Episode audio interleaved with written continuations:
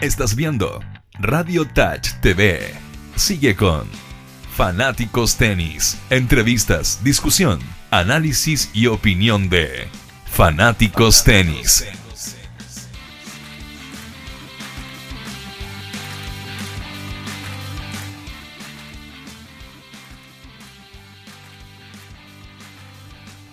Fanáticos del tenis, bienvenidos al encuentro que semana a semana presentamos acá, en Radio Touch. Ya estamos en todas, en todas nuestras plataformas.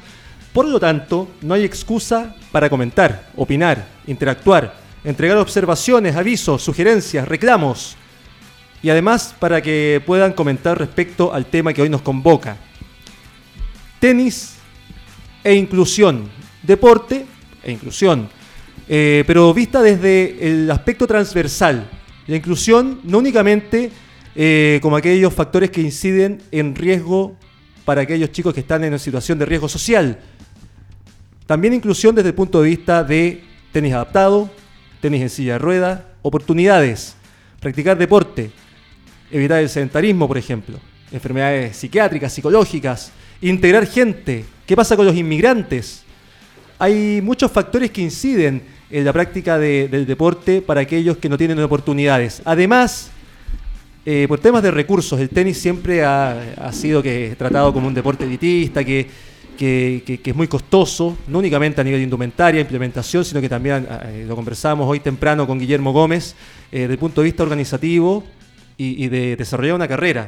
Sin embargo, hoy vamos a desmitificar mucho de estos factores, porque el tenis es para todos y se desarrolla en distintas comunas del país. Por ejemplo, a mi izquierda, derecha de su pantalla, un gran partner, un gran amigo, hombre que lleva años en el tenis y que maneja información privilegiada del tenis. ¿Cuántas conversaciones, don Elio Zárate, hemos tenido? Pero no, bueno, esta es nuestra primera vez en este tema. Y me parece muy bien que estés desarrollando eh, o que estés llevando a cabo o, trazando quizás un camino en, deporte eh, e inclusión, en deporte y oportunidades y ver el tema social. Tú estás con un proyecto que se llama Escuelas sí, Deportivas Populares. Deportivas Populares. Elio, bienvenido. Cuéntanos de qué se trata y cómo estás operando con este tema, desde cuándo, proyecciones y dónde o en qué comunas estás llevando a cabo este proyecto. Mira, eh, eh, Rodrigo, bueno, gracias por esta invitación. Encantado. primero que todo. Eh, efectivamente es la primera vez que estamos aquí en este espacio y esperamos que no sea la última. ¿eh? Y, efectivamente hoy día eh, el, tema es el, tema de la inclusión, como tú bien dices, como una cuestión, ¿no es cierto?, donde el tenis, claro, otrora fue bastante elítico, ¿no? se hacía en los clubes y tú tenías que ser socio, ¿ah? y los clubes ¿para qué decir? Pues, ¿no? Los clubes de polo, el club de golf, ¿ah? eh, en, esos clubes preferentemente. Pero esto se abrió hace bastante tiempo. Nosotros partimos con un proyecto, digo nosotros porque yo fui parte de la unidad técnica de la Federación de Tenis de Chile en el año, entre el año 94 y el año 97. Y ahí partimos nosotros con un proyecto para eh, eh, llegar a, San Miguel con nuestro proyecto grande que era la Casa del Tenis. Y ese era un proyecto gigante a nivel país, era un, tema muy, muy interesante, donde efectivamente el tema de la inclusión eh, y de la integración, más bien, ¿no?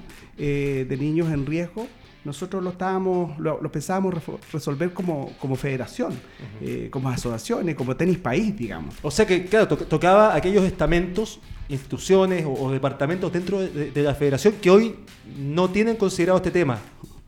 Eh, no te quiero llevar a ese terreno, pero, pero eh, es una pena. En absoluto, efectivamente. Mira, esto, este es el proyecto que después que salimos de Almirante Simpson, nosotros eh, se vendió la casa del tenis y se armó el gran proyecto que, que, era, digamos, en San Miguel, donde hicimos un trabajo como unidad técnica súper interesante, donde tuvimos que convencer al Consejo Municipal en San Miguel, eh, ahí nos ayudó eh, un, ex concejal que hoy día, bueno, eh, los saludo desde este espacio también a nuestro querido Carlos Espinosa, quien, fue representante de Bábola durante muchos años y ayudó harto al tenis también, quiero decirlo. Entonces, bueno, con él, él nos ayudó también para poder conseguir eso, junto con Carlos Herrera en la época, ¿no es cierto? Un, mítico dirigente, un mecena, una persona que nos, nos hizo muy bien, ¿ah?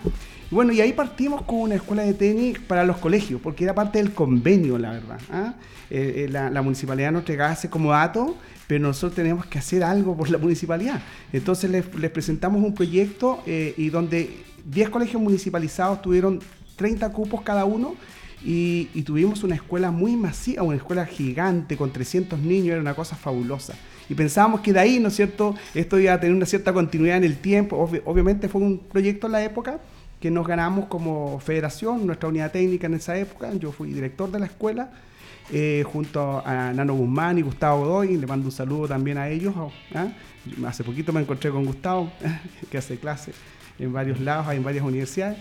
Y bueno, el proyecto lamentablemente duró solo ese año. Eh, lo que vino después es lamentable, pero bueno, atendíamos no tan solo los chicos de San Miguel, de los colegios municipalizados, porque estábamos al límite de la, de la comuna de Pedro Aguirre Cerda donde los niños pasaban ¿no? desde el otro lado de la carretera y venían con sus papás, sus mamás, y, muy motivados. Nosotros le pasábamos raqueta, muchas veces le dábamos desayuno a los niños, y, de ahí nacieron chicos como, por ejemplo, que se incorporaban a ese proyecto, porque Carlos Herrera nos trajo, mira, aquí traemos un, chico que salió campeón de un torneo de pelotero, lo podemos incluir en algunos de los niveles. Es, eh, ¿Quién? Eh, bueno, ahí salió Joaquín Lillo, que venía de Rancagua, después nos trajo a Carlos González de Yoye. Bueno, él, él pensaba incluir a todos en este proyecto. Y lamentablemente, efectivamente, estaba acotado para estos chicos y, no teníamos como muchos recursos porque no era un proyecto de especialización, ¿ah? porque estos chicos ya estaban mucho más avanzados. Pero poco a poco se empezó a dar eso que terminó en algo que después, con el tiempo, lamentablemente fue desastroso. Desastroso, pero que años después, y ya vamos a ahondar, eh, profesor, en ese tema, eh, años después pudiste reflotar con esta humilde, pequeña iniciativa eh, que ya nos vas a contar de qué se trata, porque es un tema que nunca debió haber perdido continuidad. Es más, debía estar estandarizado, organizado, incluso, incluso debería tener un departamento o una sección dentro de, de la misma federación porque el Comité Olímpico toma tenis en silla de ruedas, toma el tema, eh, eh, bueno, de hecho ni siquiera el comité, es el Comité Paralímpico. O sea que ni siquiera el Comité Olímpico, ni siquiera la Federación, eh, tienen una sección, no, te digo que sea un tema organizado, que, sea financiado, sino que tengan los entes que corresponden en, el lugar que corresponden. no puede ser que, bueno, vi hace unos días atrás a Viñales, que estuvo, le comentaba mi invitado, con Hermes Gamonal y con el presidente de la Federación, no puede ser que sea una mesa de conversación nada más, todavía. Eso ya debía estar organizado con estatutos, con, no sé si asociaciones, pero, pero, pero, que sea un tema más formal y que sea un tema más serio. Comentabas de Pedro Aguirre Cerda. Cruzamos un poquito la vereda y nos vamos a lo espejo. Así es, bien, ahí está este proyecto tuyo. ¿no? Futuros para el tenis. Un proyecto, mira, era un proyecto de, Era un club deportivo, primero. Con, con, un grupo de socios, con fundadores que les mando un abrazo. Ahí estaba Víctor, Cedis, estaba Rodrigo Tapia, eh, que, hoy ya no está. Está también Richard Quintana, que se ha mantenido. Un abrazo para Richard, siempre muy, muy atento, siempre enviando información, desarrollando tenis, eh, llevando a, escuelas. hay toda una estrategia también con, el municipio que tiene que ver con deporte e inclusión. Son, bueno, eran más de 300 niños que están hoy en esas dependencias de Santa Adriana y hoy nos acompaña desde otra óptica. Ya conversamos el tema deportivo. Sin embargo, hoy nos vamos a concentrar en, la fundación y en general con el tema educación, que es un tema no menor. ¿Cómo educamos a nuestros niños bajo valores, principios que, entrega el tenis, ¿cierto? Pero también cómo vemos el tema social, cómo los integramos socialmente, pero también cómo interactúan ellos, cómo manejan sus frustraciones, cómo compiten, o cuáles son sus perspectivas, eh, Alejandro Dueñas, sociólogo, cuáles son sus perspectivas de vida, porque el tenis no es todo, y en el caso de ellos es una oportunidad incluso de estudiar, de ser profesionales, de trabajar, de ser mejores personas. Alejandro, bienvenido, ¿cómo te va? Muy buenas tardes. Gracias, muy bien, gracias por la invitación. La importancia del tema educativo, para ti, en un porcentaje de 1 a 100, ¿cuál es el rol de la educación dentro del tenis y dentro del deporte? 99. Coma 9, para Absolutamente. Lo que pasa es que, a ver, si uno hace un poco de historia, la humanidad siempre ha asociado tanto el juego como la actividad cierto del ejercicio y el deporte después con mecanismos educativos, con mecanismos pedagógicos. Entonces no tiene nada extraño, ¿cierto?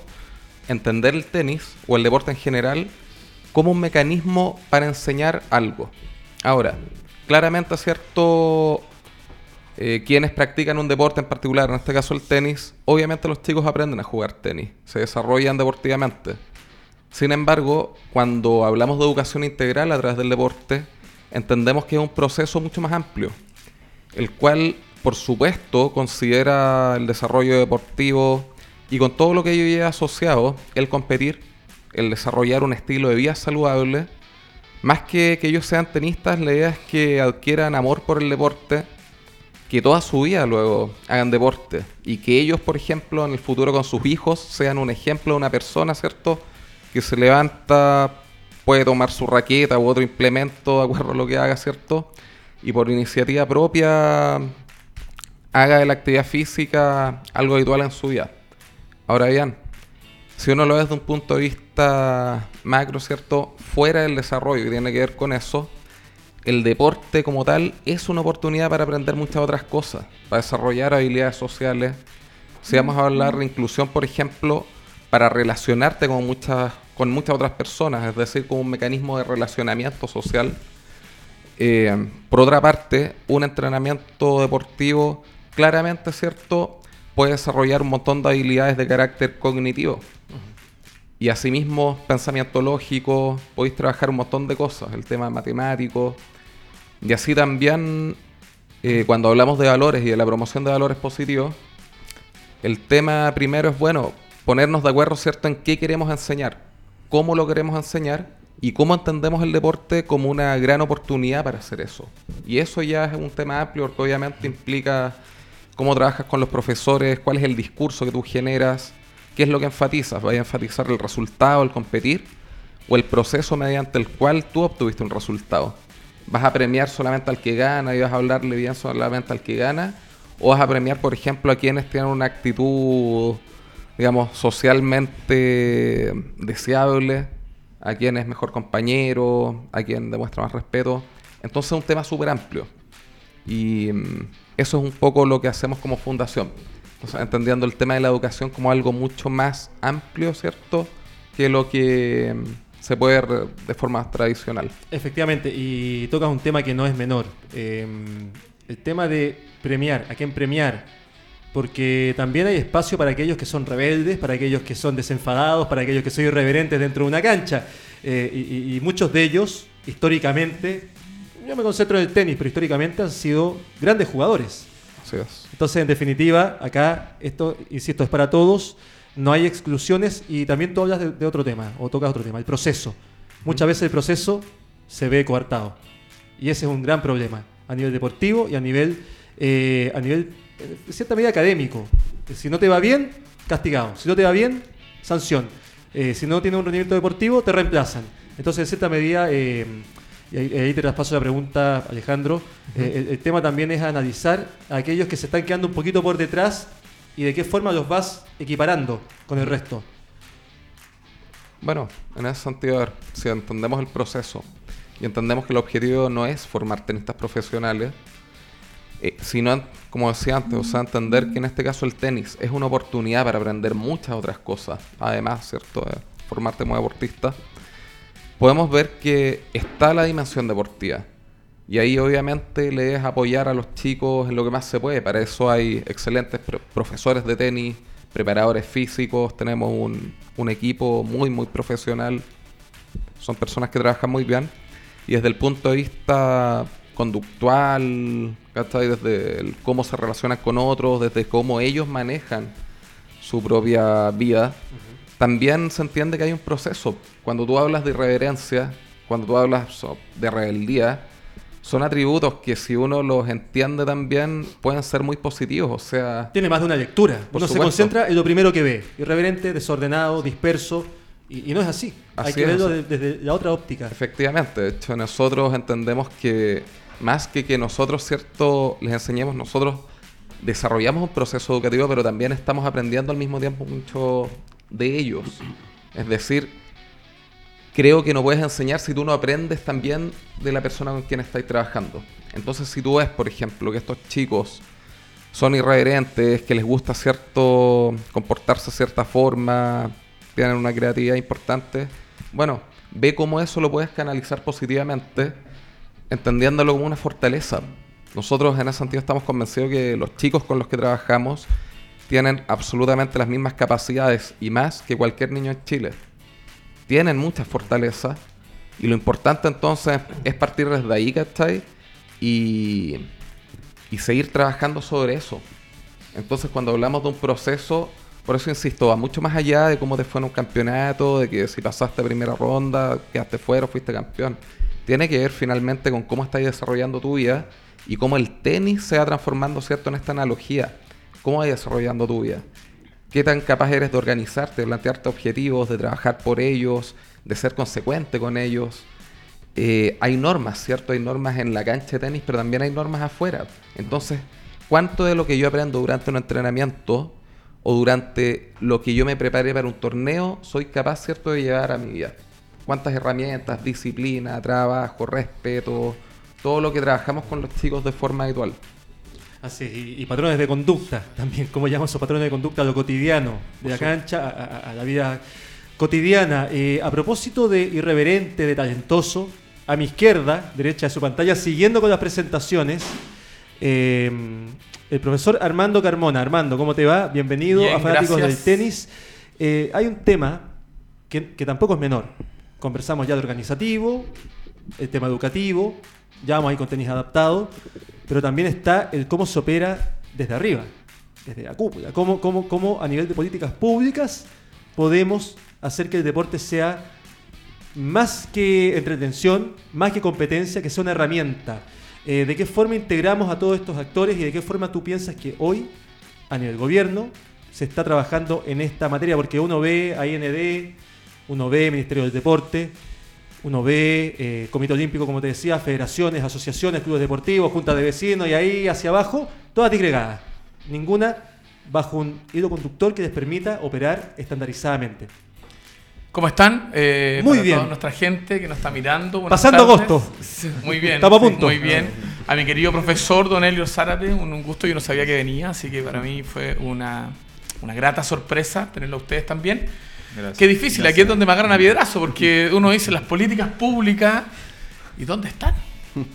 ¿Dónde están? Busquémoslas porque no están. Yo les voy a contar un poquito, yo mi tesis eh, la hice de los patrones motores básicos, incluido en el tenis, porque nosotros estábamos en educar, ¿eh? y era enfocado netamente a la psicomotricidad, que era maravillosa.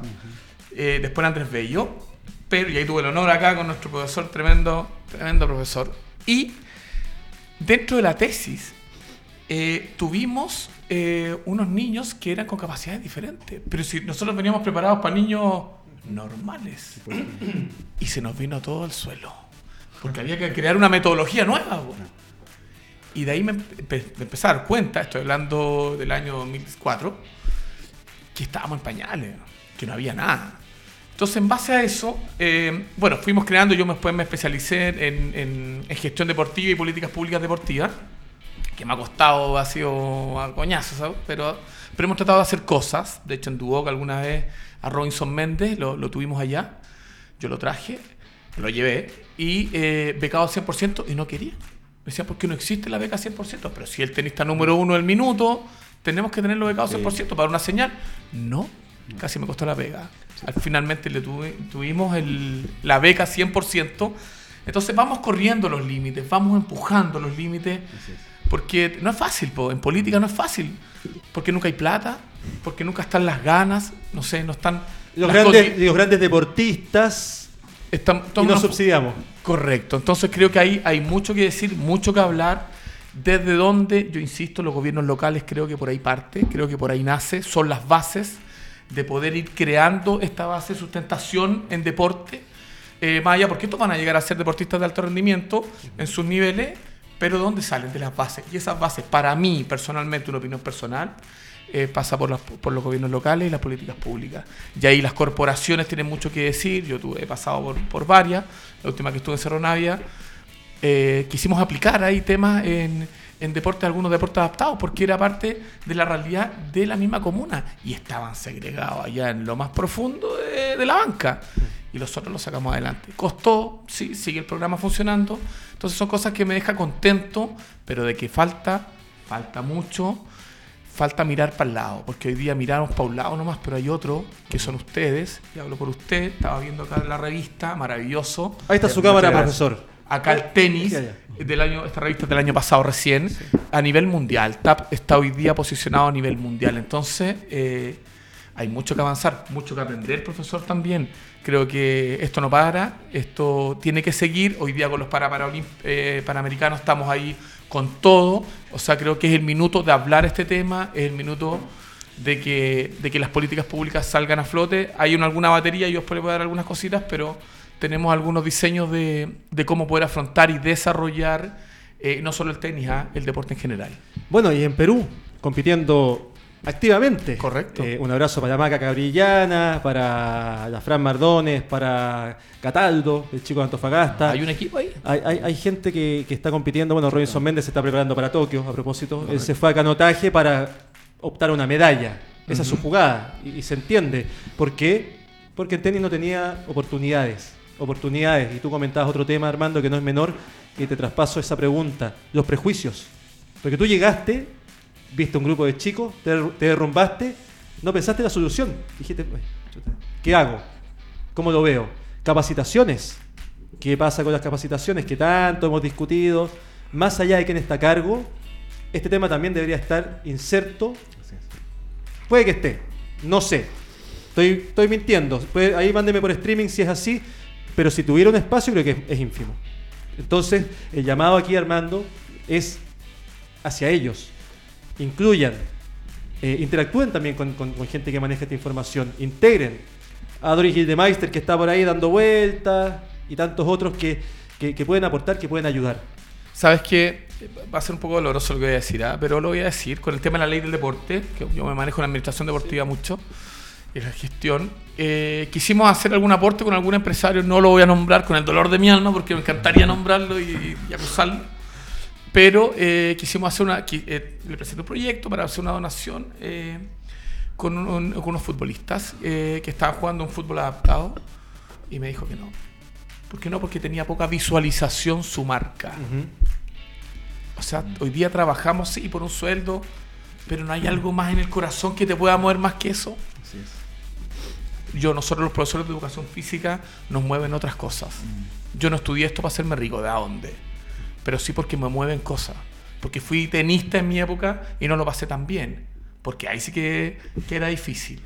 Y hoy día lo sigue siendo. Entonces, es ahí donde yo coloco el foco. Yo creo que ahí es donde el empresario también puede decir mucho. Tenemos una ley del deporte que podríamos mejorarla sin duda, pero hay herramientas. Pero necesitamos también la señal eh, de nuestros empresarios. Y ahí también hay harto que apuntar, hay harto cómo abordar a través de franquicias tributarias y hay muchas formas y herramientas donde ustedes, y le hablo a ustedes, pueden hacer un aporte eh, a estos, ahora que ahora lo van a tener aquí, a nuestros deportistas que están acá y están reconocidos. Acá están. O sea, no lo digo ni yo, lo dice TAP a nivel mundial. Así es. Muchas gracias. A propósito de TAP, y voy a hacer la pregunta antes de presentarte. ¿Qué es tenis adaptado de pie? Enzo Amadei, bienvenido a Fanáticos. ¿Cómo te va? Muy buenas tardes. Muchas, muchas gracias, Rodrigo, por invitarme. Encantado. muy agradecido porque se da la oportunidad de, apreciar más y promover más el deporte en toda su área. Eh, bueno, que él tenía adaptado de pie es una modalidad nueva para personas con discapacidad física que se pueden desplazar de esta manera. Antes del 2009 solamente existía bueno, el tenis convencional y el tenis en silla de ruedas, pero había un, un vacío muy grande para todas las personas que, bueno, que tuvieron una discapacidad como yo. Yo tengo una parecia en mi lado derecho, que eso es como una parálisis. Y me puedo desplazar de pie, puedo caminar, puedo trotar. Obviamente no correr como una persona normal, pero por, ejemplo puedo desplazarme así perfecto en una cancha de tenis. Entonces, a partir del 2009, yo le pregunté a varios entrenadores si podía competir. Y los entrenadores solamente me decían, no, tú puedes competir en el tenis convencional o en el tenis de ruedas. Y los dos eran injustos, porque convencional obviamente me iban a ganar y en el silla de ruedas eh, probablemente yo tendría mayor movilidad que ellos. Pero imaginaba en mi cabeza que en el mundo deberían haber miles de jugadores que están en la misma posición que yo, que estaban jugando con un entrenador, que estaban jugando con alguien convencional, pero que querían competir. Entonces de ahí surgió la idea, bueno, en el 2009 yo no sabía qué hacer tan difícil lograrla porque han pasado 10 años ya. y, y, de a poco empecé a contactar jugadores a nivel internacional. O sea, lo primero que hice fue meterme, bueno, el internet también ayudó mucho. Lo primero que hice fue meterme en Google y poner tenis adaptado, después adaptive tenis y, y diferentes palabras en relación con eso. Hasta que después de unos meses me salió un jugador que estaba en México, que también eh, tiene una malformación congénita y que puede jugar así de pie. Y bueno, contacté a ese jugador y la primera pregunta que le hice a él fue eh, eh, si conocía algún jugador más. Y me dijo que no. Pero ya éramos dos, o sea, no importa, ya por lo menos podíamos jugar eh, viajando yo a México o él viniendo para acá. Así que, bueno, ahí pasaron los meses, contacté a gente de acá en Chile y de ahí se fue desarrollando cada vez más hasta llegar a, a. Y a, nivel nacional, ¿cómo se ha ido desarrollando este tema? Obviamente, partieron con dos. Uno incluso que no, era, no era de, nuestro país, pero eh, ¿cómo se ha ido desarrollando? Pero más allá de, ese contexto, que es muy interesante, Enzo, me gustaría saber tu opinión respecto a ese desarrollo, si para ti es el idóneo, estás conforme o estás ahí con esa sensación de amargura de que podría ser mucho mejor. Eh, o sea, respecto a Chile, yo, yo agradezco enormemente que se haya dado un desarrollo así, porque, bueno, eh, en relación a los otros países actualmente, nosotros somos el país que tiene un mayor número de jugadores, porque esto cuesta mucho, en verdad, desarrollarlo.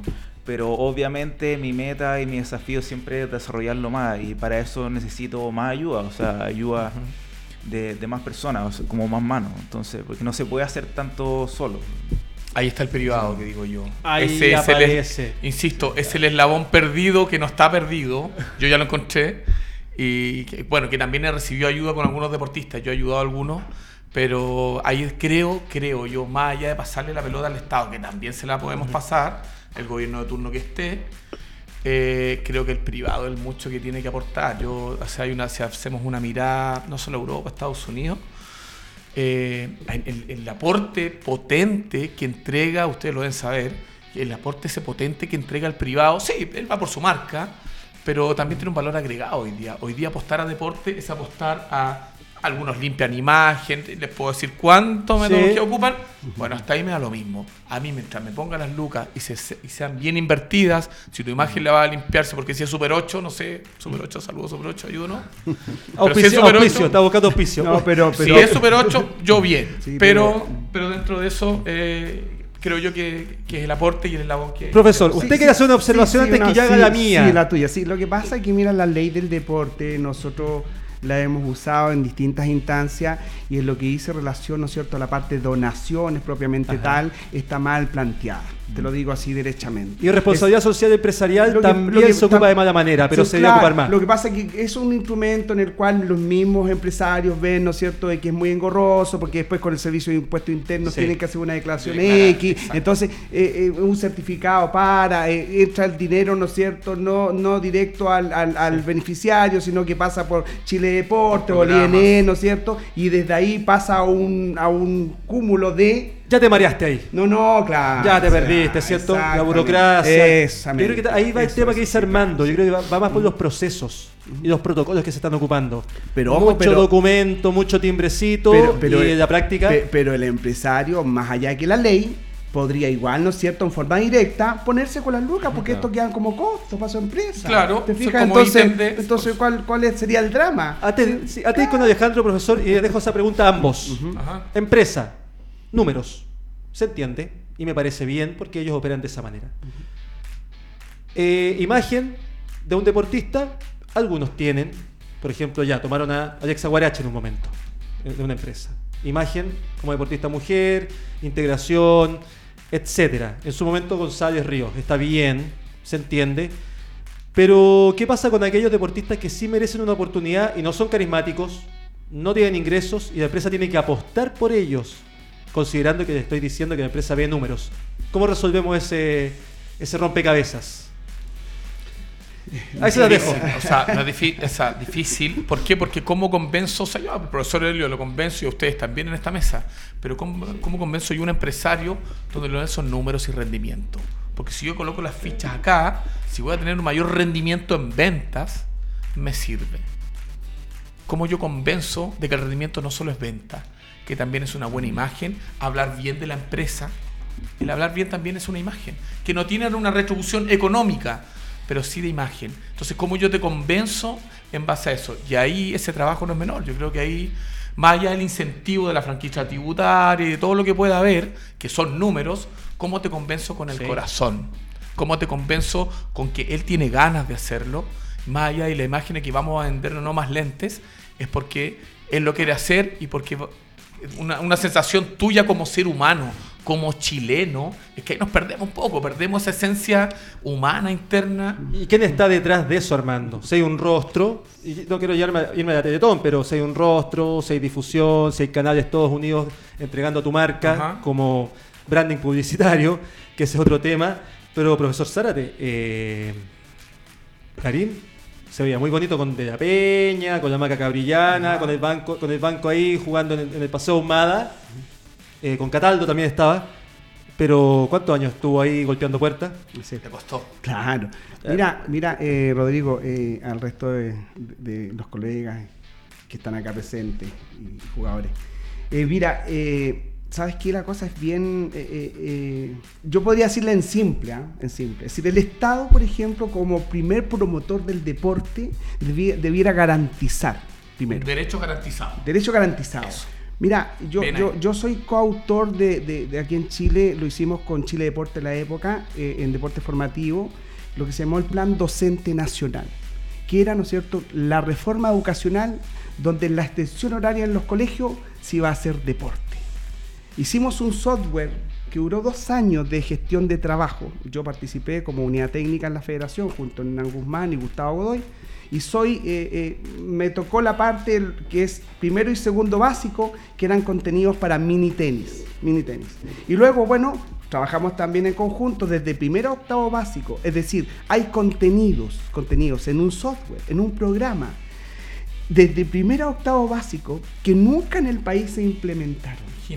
Entonces, dos años, dos años de trabajo, contenido. Ustedes todo lo que saben, un programa de un año, ¿no es cierto? Un plan anual, ¿no es cierto? Que significa que lo tienes que separar por semestre, luego trimestre, armar ahí, ¿no es cierto? Eh, eh, eh, los objetivos, las actividades para cada uno. Claro, todo este trabajo y además... contenido, disgregar, entregar, o sea, es meses. exactamente. Y este trabajo muy didáctico además, ¿no es cierto? Porque además llevaba dibujos muy bonitos, muy gráficos, y en un software se hizo el lanzamiento en el Diego Portales, y yo me acuerdo porque fui, fue en la época Susana Cheris, que era mi jefa, ah. ¿tú te acuerdas? Sí, sí. Y tuvimos el lanzamiento. para atrás. Sí, pero en el año 97, pero ¿por qué? no, yo no nacía todavía, pero, no, no, pero ¿por, qué, ¿por qué estas cosas se quedan? Sí. ¿Por qué no avanzamos? ¿Por qué?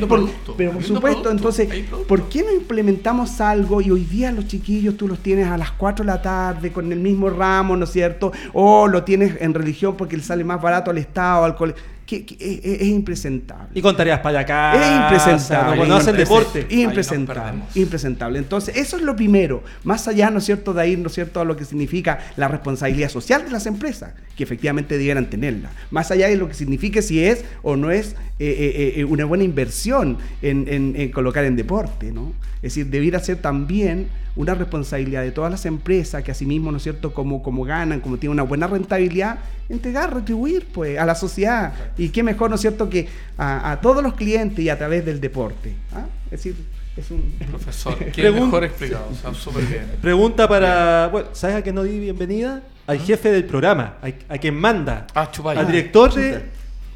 A, quien dirige este espacio. Ah, Don Max Prieto. Y un aplauso para Max también, porque se lo merece. El más grande de Radio Touch. El hombre que me lleva un año aguantándome. Pregunta para Max Prieto. Había olvidado un detalle no menor. Estamos en vivo. Uy, estamos, en vivo y no mencioné que estamos saliendo por nuestros aliados estratégicos. Red Gold, Mundo Pacífico, Tenis Chile, el fanpage más grande de nuestro país con 52 mil seguidores. Y bueno, nos alcanza a ver desde acá, pero en el tiro de cámara general, Max quizás da están todas nuestras plataformas acá. Twitter, Facebook, Instagram y posterior a la emisión de este programa estamos en YouTube. Así que nos están viendo y están comentando activamente, preguntando también todos nuestros auditores respecto a lo que significa tenis e inclusión. no voy a responder a, los perfiles falsos, estupideces. No, te, Tampoco voy a responder, no voy a responder a declaraciones de amor porque me pegan en la casa. Debo decir eso. Pero en virtud de, este, de este, paréntesis, eh, Max, me quiero tomar la licencia para saludar a la madre de Radio Touch, a la fundadora que está hoy de cumpleaños, a la mami Touch, la tía Yolanda que se me fue justo desde la ventana. Así es que anda por acá, venga al estudio para que la salude acá en vivo. Eh, un fuerte abrazo para ti. Eh, que lo pases muy bien y afortunadamente hoy con tus dos hijos, Edgar y Cristian Díaz, que están acá en, la radio, y bueno, con tu, con tu marido, con tu, con tu nieto que nació hace poco, que disfrutes. Te mando un fuerte abrazo y un beso. ¿Le damos un aplauso? ¿Le damos un aplauso? Para, un aplauso.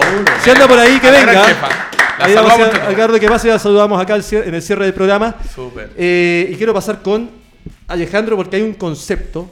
Yo soy un admirador de, la metodología de futuros para el tenis más allá de lo que hacen a nivel social. Me gusta mucho que hayan integrado a Alejandro como sociólogo porque aporta una segunda mirada desde el punto de vista educativo, ya lo comentamos, más allá del tema social. Eh, hay un tema que tiene que ver con educación integral a través del deporte. Me gustaría que nos comentaras respecto a ese tema a nosotros, a los auditores, y, así podemos entender y opinar de qué se trata y cómo lo podríamos aplicar en la práctica. No, por supuesto. A ver, eh, cuando hablamos de educación, ¿cierto? Básicamente, para ser muy concreto, hablamos de enseñar algo. ¿Qué te enseño? Y en este caso, ¿cierto? Hablamos de entregar ciertas herramientas que creemos que son importantes para que estos chicos se desenvuelvan en la vida. Como hablábamos anteriormente, el mecanismo es el tenis. El tenis entendido, ¿cierto? Como un deporte que es algo mucho más amplio. Cuando hablamos de educación integral y de inclusión social, estamos hablando de un proceso en el cual converge el desarrollo deportivo de los niños, aprenden a relacionarse en la cancha, aprenden a desenvolverse ahí y obviamente están adquiriendo herramientas que les van a servir, que no queda todo eso ahí. Si uno conversa con los chicos años después y les pregunta, oye, ¿qué aprendiste en la fundación? Y dicen, bueno, aprendí a jugar tenis. Ah, perfecto, pero ¿qué más? Ahí estamos hablando, ¿cierto?, de algo que va mucho más allá. Eso obviamente se hace con un método. Tú, para enseñar algo, así como dentro del programa, ¿cierto?, tenis, que vamos desarrollando con los distintos grupos, hay objetivos, hay objetivos de carácter físico, motriz, ustedes manejan mucho más ese tema. No voy a meter tanto ahí, pero todo lo que respecta a lo deportivo, ¿cierto? También hay objetivos de carácter social, también hay objetivos de carácter cognitivo. Y el gran desafío, ¿cierto? Y lo que hemos podido llevar a cabo es integrar estos objetivos al entrenamiento, porque entendemos que el deporte, independiente que sea alto rendimiento, sea de carácter recreativo o otra naturaleza, siempre te va a dar esa oportunidad. El tema es tener súper claro qué es lo que tú quieres enseñar desde cierto todas estas dimensiones que he nombrado que convergen, lo deportivo, lo social y lo, lo cognitivo en este caso ¿Y cómo vais desarrollando entonces en ellos? Capital social a través del tenis además, les vais presentando otros lugares, los saca, ¿cierto? A todos. El hecho de hacer deporte nos hace encontrarnos con personas de otros lugares. Insisto, las civilizaciones antiguas, las ciudades antiguas se juntaban. Eh, si vamos al tema de la Olimpiada, ¿cierto? La gente en las distintas ciudades griegas se congregaba en, en el lugar, ¿cierto? Pactado para llevar a cabo, por ejemplo, esta conmemoración a los dioses del Olimpo. Sí, los ritos de, los Juegos Olímpicos del año 776 antes de Cristo, a la diosa Atenea. Así es. Y por ende es algo natural que el deporte te permite. Conocís gente de otras partes, conversáis con gente de otros lugares, tú viajas. Eso ya es mucho crecimiento. El proceso de socialización. Por supuesto, cuando hablamos de par, porque es un par al final del día, es tu par. Claro. Y después, entendiendo entonces este proceso, o si hablamos de, de socialización, ¿cierto? ¿Qué herramientas te doy para desarrollarte en sociedad. Eh, herramientas de expresión, por ejemplo, oral, herramientas de análisis. ¿Cómo yo analizo mi rendimiento durante un entrenamiento? ¿Cómo puedo identificar qué es lo que hice bien? ¿Qué es lo que puedo mejorar? ¿Cómo me comporté con mis compañeros? ¿Qué hicieron ellos bien? Hay muchas formas, ¿cierto?, en las cuales yo puedo integrar entonces el desarrollo de este otro tipo de cualidades en el mismo entrenamiento deportivo. Si vamos a hablar desde un punto de vista como más cognitivo, por ejemplo, ¿cómo hago con trabajo eh, netamente técnico? Incorporo un elemento que te va a dar otras habilidades. ¿Cómo meto un poquito de matemáticas? u otra, o algo cierto relacionado con otra asignatura. Y desde el punto de vista valórico es lo mismo, cómo genera un escenario que haga posible, ¿cierto?, que tengas que demostrar ciertas cualidades, demostrar ciertos comportamientos, cómo te pongo en la situación de que tengas que resolver un conflicto, por ejemplo, una pelota, ¿cierto?, que no sabemos si tocó o no en la línea, cómo los chicos, por ejemplo, pueden ellos mismos desarrollar ese rol y ellos arbitrar y regularse, cómo vamos, por ejemplo, enseñándoles a controlar el tema de que si es que me enojé, etcétera. ¿Cómo les enseñáis, por ejemplo, o cómo podéis trabajar el tema de saludar o felicitar a tu rival una vez que terminó el partido, sin importar más, más allá del resultado? Entonces, insisto, o sea, si tú tienes claro qué es lo que quieres enseñar, lo importante es que tengas cierto esa estructura y generes mecanismos congruentes. Y luego, en términos organizacionales, tengas todo dispuesto para ello. Si yo a los chicos les estoy enseñando eh, ciertos hábitos, ciertas formas de comportarse, ciertas maneras de relacionarse, ¿cierto? Y yo no las practico, bueno, es difícil, ¿cierto?, que me tomen en cuenta. Entonces, ¿cómo empoderas también, cómo trabajas con los profesores para que partas de ahí, puesto que ellos son los referentes o son los primeros referentes, ¿cierto?, en la cancha. El tema del lenguaje, el tema del clima que tú generas. Si tú dentro de tu entrenamiento generaste un clima que promueve la competencia, que promueve, ¿cierto?, el ganarle al otro. O la desidia, o no me interesa, o es fome. Claro. O bien, ¿cierto?, si lo que yo hago es, em, no sé, mostrar el, o valorar el proceso y el progreso que va desarrollando cada uno en cada uno de estos puntos que, que se consideran importantes.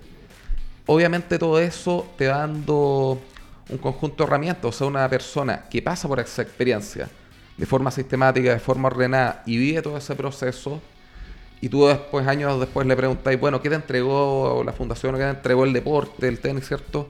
Por supuesto que se divirtieron, por supuesto que lo pasaron muy bien, compitieron, ¿sí? Pero también te entregó muchas otras cosas. Conociste gente, desarrollaste habilidades. Interactuaste. Eh, interactuaste, incluso yendo un poco más allá. El año pasado, en el torneo, que es un run importante que se desarrolla en la fundación, ese, bueno, participó Hans, ¿cierto? Ese de fin de año. Exacto. Sí, el abierto. Torneo. Sí. Ahí, por ejemplo, nuestros alumnos cumplieron un rol muy interesante. Ellos fueron periodistas durante el torneo. Tuvieron la oportunidad de entrevistar a Hans, hasta en los videos, ¿cierto? Así como otros tenistas. ¿Por qué? Porque obviamente se entiende que el deporte no solamente, ¿cierto?, te enseña eso.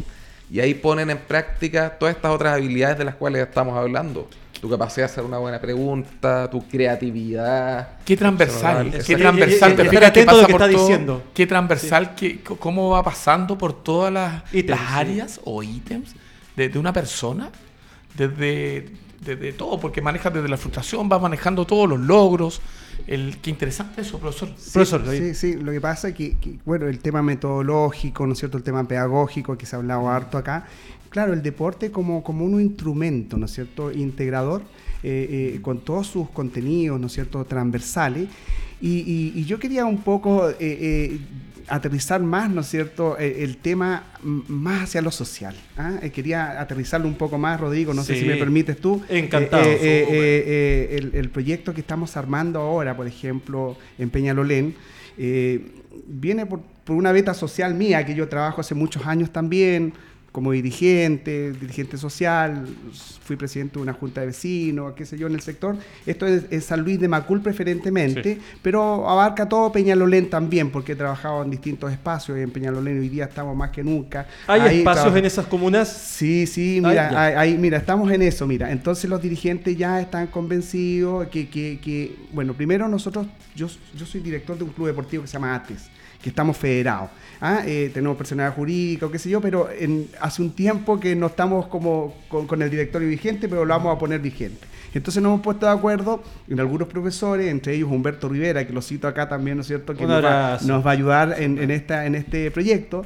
Eh, todo esto es gratis, nosotros vamos a aportar gratis nuestro trabajo, eh, las raquetas, las pelotas, todo esto es gratis. Sin fines de lucro. pero en absoluto, en, en, absoluto, es decir, nosotros solamente estamos haciendo una intervención porque nos damos cuenta que el grado en el cual ha llegado, ¿no es cierto?, muchas veces la, la drogadicción en los jóvenes, ¿te fijas? estamos pensando que puede ser una herramienta, que puede ser una oportunidad, ¿ah? como para poder llevarlos por un camino distinto, ¿no es cierto? Darle una alternativa para que el chico no esté parado en la plaza. ¿ah? Estamos pensando en otras cosas más. Entonces hemos implementado ahora soy presidente provisorio de un centro de desarrollo comunitario, que estamos a puerta de sacarle la personalidad jurídica. Entonces mi academia, más el centro de desarrollo comunitario, más las juntas de vecinos, varias Estamos en San Luis también en la unidad 28. Entonces en estos dos lugares eh, eh, vamos a hacer estas escuelas de tenis que partimos el 28, el sábado 28 de septiembre. Muy bien, ¿dónde? Entonces, eh, Hacemos el aviso sí, claro, mira, el primer, uno de los centros va a estar, pues, los días sábados vamos a partir desde las 3 hasta las 4 y media, que son dos horas pedagógicas, con chiquitos desde los 6 hasta los 13 años en San Luis de Macul, en la unidad vecinal número 23. Ahí está todo, estamos trabajando, ¿no es cierto?, con, con los papás, con los dirigentes, para allá, ¿no es cierto?, de marcar la cancha, buscar las redes y todo, estamos, están todos muy motivados, ¿ah? Todos muy motivados. Y también Estamos, empezamos a trabajar también en la unidad vecinal 28, que eso está casi llegando a toda lava, que es otra junta de vecinos, donde hay otros dirigentes ahí también, que hay una multicancha que hicieron ahí hace poquito, todavía no la inauguran, pero también vamos ahí, ¿no es cierto?, eh, eh, a apoderarnos de esa cancha para los niños, los jóvenes, y ahí va a ser un poco más abierto, va a ser de niños más o menos desde los 8 años, 9 años, hasta jóvenes hasta los 19 años. Entonces, eh, hay mucha expectativa. ¿Ah? y nosotros también estamos muy motivados. Eh, eh, esto es, esto es, tenis social, este es deporte social, esto es un trabajo de intervención, ¿no es cierto? Eh, y pensamos, ¿qué pensamos? Una vez que estemos actualizados con nuestro directorio, postularlo para el próximo año. Aquí dejo el aviso, ¿no? Sí, pues. el aviso para, para el, el, IND, que lo vamos a postular sí o sí en los plazos que corresponde. Noviembre entiendo que es el plazo, para que el próximo año se pueda, ¿no es cierto?, financiar con recursos del Estado, ¿no es cierto? De todos nosotros. Ya te ¿Ah? con Enzo Ah, qué bueno que toca ese tema, eh, profesor. con Enzo. Financiamiento, inclusión social, también llamado gobierno regional. Sí, claro. Ellos también aportan mucho dinero para estos ítems, ¿cierto? y ahí está. de otro, Armando, eh, el profesor se, refería a que el chico, por ejemplo, deje la plaza, cruce la calle, no esté tomándose una cerveza, fumando marihuana, etcétera, lo que sabemos. Prevención estratégica, a través del deporte. O sea, estamos hablando siempre de consecuencias. Ahí tenemos una política. Narcotráfico, infracción de 20.000, ley de armas, etcétera. Y prevención estratégica es esto. ¿Y dónde son es... de las bases? O sea, aquí no estamos hablando del CAR ni el nada. Aquí estamos hablando de las bases de la Junta de Vecinos, ¿no es cierto? De ahí sale. Si de ahí sale todo este, todas estas políticas públicas, pero hoy día ¿qué sale? Pero sale el bolsillo de cada uno, Claro. ¿O no? Del esfuerzo de cada uno. ¿Quién lleva comida?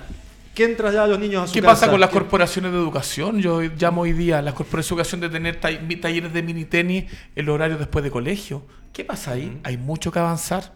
Y, lo peor de todo es que está todo hecho armado. Si es solo decir sí, vamos con esto y colocarle un par de lucas. Y tampoco nos va a mirar la luna con las lucas. ¿sí? Absolutamente. Es colocar un par de lucas y se fue el proyecto anual. Así por, es. por semestre. Ah, e- evidentemente, y eh, comentabas, medio de Humberto Rivera, un abrazo para él, para la Pati Rivera, y para quien no está de cumpleaños, el Chato Rivera. Ah, un abrazo, chatito. ¿Cuántos asados? ¿Cuántos, cuántos asados? No creció nunca. Asado y todo pensaba que iba a crecer, no, creció nunca. Nunca creció y no envejece nunca. Todavía está jugando. Un abrazo para ellos. Los vamos a ir a visitar. Podríamos hacer una actividad con ellos. Mira. Don Enzo Amadei, ahora sí me voy con usted porque ya comentamos del tenis adaptado a nivel nacional. Hay mucho por, eh, recorrer, hay mucho por hacer.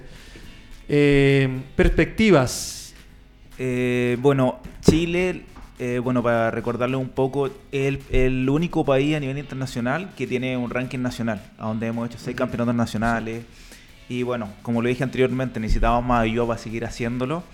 Eh, siempre hemos contado con la, con la Federación de Tenis de Chile, en que ellos nos pasan las canchas gratuitamente, lo cual estoy muy agradecido por eso. Y, también hay que mencionar a la federación para bien. Sí, para bien. un abrazo para don Sergio Díaz, para, para, la gente que está ahí. Con nosotros se ha portado súper bien porque podemos hacer un programa ya todos los viernes, que eso lo tenemos desde el 2013 hasta ahora. Entonces, igual es eh, un gran así, eh, como descanso financiero, por así decirlo, de, que no tenemos que pagar nada. Y, la gente también va a entrenar gratuitamente. Mira, qué bueno que tocas el tema que, que, que tienen cancha. Está bien, es bueno, pero ya, yo sé. Dinero. Recursos. ¿Qué necesitan? ¿Qué más necesitan ustedes? Porque es una condición distinta al tenista convencional. ¿Qué necesitan ustedes para crecer y para, desarrollarse a nivel nacional? Nosotros principalmente necesitamos crear más programas y que gente voluntaria se involucre más en esto, que quiera, que quiera colaborar, no, bueno, si es financieramente genial, que eso sería lo óptimo, pero si no, que eh, tanto así como entrenadores de tenis se coloquen la camiseta y quieran, y quieran eh, por ejemplo, eh, colaborar con esto porque lo necesitan mucho. O sea, empatizo mucho con Alejandro porque, como lo decía él, yo creo que el tenis y la discapacidad influye mucho en la sociabilización y todo. Por ejemplo, todos los que participan en esto, en el TAP, imagínate cuántas personas conocen ahora eh, de, conversaciones, no sé, pues todos ya son como una, son como, somos como una familia. Ya tenemos 16 países integrados dentro del TAP. Tenemos circuito internacional a donde hemos hecho más de 10 campeonatos internacionales. O sea, es increíble, o sea, como de un partido tomas el grupo de WhatsApp, el WhatsApp, el grupo de WhatsApp, eh, el asado, la junta. Ahora, y Alejandro, ¿querías hacer una observación? Sí, sí. Pues, bueno, a propósito de la fundación, un abrazo para Verdejo, que hace también tenis para chicos con condiciones y capacidades distintas. Eh, la Escuela Espina Bífida creo que está todavía con, con, ustedes también, que son chicos con capacidades distintas que van a entrenar. Y ojo que no haya mencionado, la Fundación Futuros para el Tenis, las puertas están abiertas, es gratuito. Los que arriendan cancha una cosa, pero los que van hacer actividades de, este tipo, las, puertas son abiertas para todos. Chicos desde los 3 años están participando en los talleres de los más pequeñitos, baby tenis, hasta, bueno, los 17, 18, que es cuando ya salen del colegio en distintos grupos. No, solamente quería hacer un alcance. Hemos hablado un poco sobre el tema de los números, ¿cierto? Sobre el dinero, recursos y sobre que muchas veces tal vez existe, ¿cierto? Esta visión de que el empresario es solamente de números. Ahora, creo que también está el desafío de quien propone el proyecto, ¿cierto?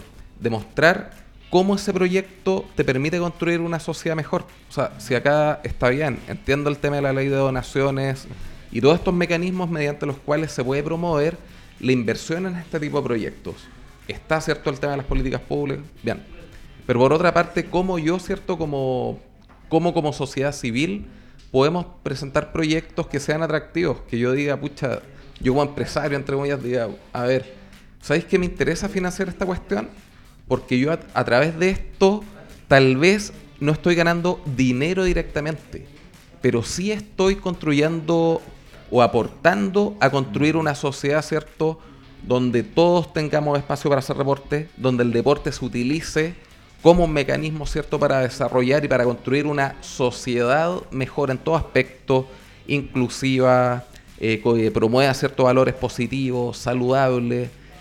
Y yo creo que si uno, al presentar ese proyecto, es capaz de, digamos, de convencer desde ahí, no necesariamente tú vas a ganar dinero. Si estás aportando en construir eso, creo que también se puede ver desde esa perspectiva. Efectivamente, y por otra parte, claro, hay una ganancia social ahí. Exacto. ¿Mm? Y si a mí como país, en el fondo, me interesa eventualmente ser competitivo, que hayan competencias, tener reportistas, lo primero que tengo que hacer es una base, pero muy grande, de personas que solamente hagan deporte porque les gusta, tener un capital, capital cierto, humano que realiza actividad física, deporte, etcétera. Y a partir de eso, si yo soy niño, salgo al patio, que sé yo, juego, estoy en el parque y veo que hay personas que hacen deporte, y mis papás hacen deporte, mis primos hacen deporte, probablemente yo lo voy a hacer. No inicialmente o necesariamente cierto con el afán competitivo, sino porque es algo que me gusta. Por tanto, voy desarrollando una generación que a cada 20 años, a 10 años, no sé, eso es relativo. Obviamente, ¿cierto? Va a ser caldo cultivo para que salgan personas talentosas en muchos deportes y no solamente en uno. Entonces también ahí está el cómo yo soy capaz de entender esto de forma mucho más amplia y de construir las bases y no, ¿cierto? Invertir apurado porque quiero que en 5 años más este gallo sea campeón. No, o sea, invirtamos en la competencia, apoyemos ciertos proyectos como el que presenta Enzo, que yo creo que nadie incluso había, es una cuestión, tú decías, o sea, nació aquí. Claro, nació acá. Y, muy informalmente. Claro. Fue, como una, coincidencia prácticamente. Claro. entendamos cómo apoyando proyectos de, de ese tipo, así como de, por ejemplo, los educativos, como los sociales, como todos, cómo lo que estoy haciendo al final es construir una sociedad mucho mejor a la larga vaya a tener desde el punto de vista cierto del Estado indicadores favorables en términos de gasto en salud a muchos otros. Entonces al final no es un gasto, es una inversión. Sin embargo, a veces el, retorno, ¿cierto? Tenéis que saber buscarlo y obviamente proponerlo a Guarrazo. Disculpa, es que por eso, disculpa, tiene que ser el Estado. Tiene que ser el Estado que invierta en esto. Si el Estado tiene que verlo, ¿no es cierto?, como una inversión. Porque efectivamente estas empresas, ya sean, ¿no es cierto?, sociedades anónimas o cerradas, se fijan bajo parámetros distintos, que es la rentabilidad, ¿no es cierto? Entonces los accionistas que quieren al año que viene, cómo hace el, reparto de utilidades, ¿no? Sin embargo, el Estado tiene que estar pensando en otra cosa, lo que tú acabas de decir. El, el hecho que yo tenga, ¿no es cierto?, chicos de distintas características, jóvenes, ¿no es cierto?, involucrados en el deporte, efectivamente voy a tener personas más sanas desde un punto de vista físico y mental. Y eso eso lo tengo que cuantificar. ¿Cuánto yo me voy a ahorrar? ¿Cuánto me voy a ahorrar, no es cierto? En tener en intervenciones de salud. ¿Cuánta gente hoy día se suicida? Jóvenes, personas de la tercera edad. ¿Cuántos niños, niños jóvenes, niños chicos, que ya, ¿no es cierto?, traen patologías, patologías... La obesidad. Segundos, Latinoamérica. saca, México y estamos primero. Entonces tiene que responder, responder, eh, eh, eh, colega, a políticas públicas. Entonces las políticas públicas son a largo plazo. Y todos estamos poniendo de nuestra parte. Todos estamos poniendo... Y, y yo quiero que se invierta ahí. Es decir, mi IVA, que es un impuesto directo, o los impuestos específicos, que se invierta ahí, ¿te fijas o no? Y está esa posibilidad. ¿Ah? Entonces, somos un país, un país que nos comparamos con la OCDE, pero digámoslo, el reparto, ¿no es cierto?, es como los peores países de, África. Es decir, seamos honestos. Yo no quiero irme para el otro lado, pero seamos honestos. ¿ah? yo, creo igual que aquí en Chile, igual, no sé, viéndolo de aquí a los hace 15 años atrás, igual hemos mejorado pero nos falta, en verdad tenemos que cambiar e-, el, sistema y para eso faltan años todavía. Y ojo que va, va desde el punto de vista profesional, cultural. Eh, y sabes qué, tema gobierno, hay un detalle, yo no sé si estoy equivocado Armando, pero claro, tú dices, el profesor, que el gobierno o desde arriba está la factibilidad de, de, profesionales, está la factibilidad de generar recursos, de hacer un montón de cosas, pero además tiene una ventaja, Armando que es lo impositivo. O sea, si tú logras imponer políticas públicas concretas, más allá de que pase por las cámaras, más allá de que pase por aprobaciones, si esto lo, colocas como prioridad, creo que sería también una opción o un camino que tiene como ventaja el gobierno para generar políticas asociadas al deporte. ¿O no? ¿O debería ser más de consenso? ¿O debería nacer de otros actores? Yo creo que tiene que nacer del, gobierno, no? del gobierno local. Yo creo que de ahí el que marca las pautas. Porque al final del día el gobierno de dónde saca, mira para afuera. ¿Qué saca el látigo? Eso hoy. ¿Qué lo saca? Porque todos nos quedamos ahí. ¿Por dónde? Sí, sin duda que los ministerios acá debiesen, debiesen por ahí debiese pasar, pero creo yo, yo soy un, aférrimo de, y le hago el llamado a los, locales, a, los alcaldes locales de cualquier color, a rojo, amarillo, verde, azul, amarillo. Hay varios. Amarillo no, no, no, no, sé. Pero eh, que yo creo que ahí están las herramientas, teniendo corporación o no, que es una tremenda herramienta hoy día las corporaciones de, deporte, creo que por ahí pasa, y, me consta porque lo he visto, he trabajado en ello, eh, en que ahí van haciendo las políticas públicas locales, y creo que de ahí hay que poner el foco hoy día, por lo menos para partir de algo. Porque si hoy día vamos a partir con una, una política pública del Ministerio de, Deporte, lo veo difícil. No ha pasado en 20 años, ha costado, la cuestión anda lenta, cuesta. Lo que tú dices, sí, hace 15 años atrás se ha avanzado. ¿Cuánto se ha avanzado? Cuantifiquémoslo. Además que si lo, cuantificamos es un avance lento. Pero Entonces voy a esperar 15 años más. no sé 15 años más ya queremos estar de vuelta nosotros.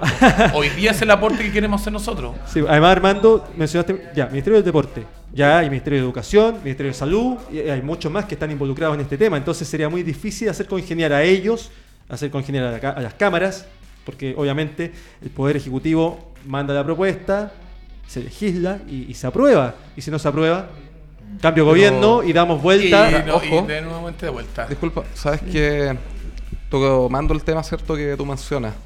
Efectivamente, acá el tema es generar un cambio cultural y como bien plantea, ¿cierto? Muchas veces esto nace desde las bases. Si uno analiza las ciertas políticas, cierto de carácter social, eh, en el último tiempo, casi todas han nacido justamente desde las personas. Cosa era el nombre de algunas leyes, ley Cholito, ley, cierto Rigarte Soto, ley. La mayoría, cierto, tienen nacen desde Tiene ahí. una base desde justamente. ¿Por qué? Porque claramente, cierto, muchas veces, independiente del color, insisto, tal vez los partidos políticos han perdido esa capacidad de canalizar ciertas subjetividades, ¿cierto? Por ende, las personas a través de organizaciones no, gubernamentales, de fundaciones, de corporaciones, etcétera, se han organizado y han sido capaces de levantar demandas y de que efectivamente, ¿cierto?, estas terminen poco a poco materializándose en políticas de carácter público. Por ende, cuando uno lo ve así y entiende que acá lo que hay es un cambio cultural, por una parte, tú ves eh, muchas cosas buenas que hoy día están ocurriendo. La universidad en hoy día ha crecido mucho más, hay más apoyo, hay proyectos como las escuelas, ¿cierto?, que tú planteas, escuelas populares, futuros para el tenis, hay.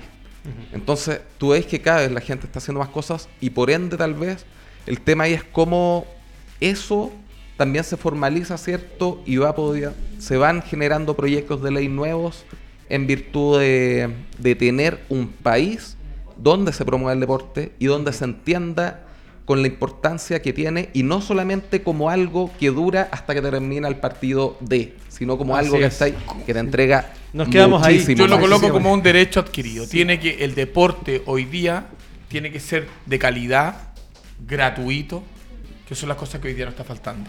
Y de esta forma voy a cerrar fanáticos del tenis. Estoy basándome en esa hora. Tres días nos pasamos. pero a propósito de su comuna, profesor, sí, me gustaría ver tenis. De, 30 segundos cada uno o no? vamos a alcanzar porque va a ser una segunda parte. Ah, ya.